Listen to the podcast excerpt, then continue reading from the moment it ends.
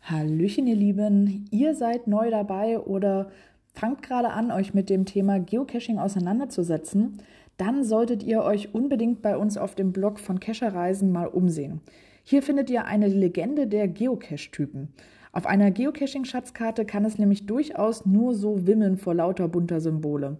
Dieser Blog-Eintrag ist vor allem für Anfänger geeignet, die sich einen ersten Überblick über die häufigsten Geocache-Typen verschaffen wollen.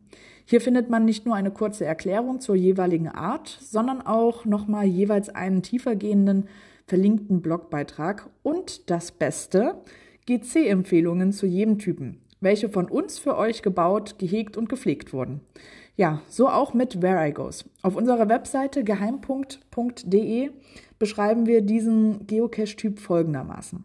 Ein Where I Go ist eine Art ortsbasiertes Computerspiel für draußen, bei dem ein Zielort erreicht und eine Aufgabe gelöst werden soll.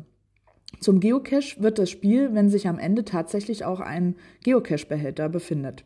So sind Where I Goes ein bisschen wie Multicaches, aber mit mehr Gestaltungsmöglichkeiten.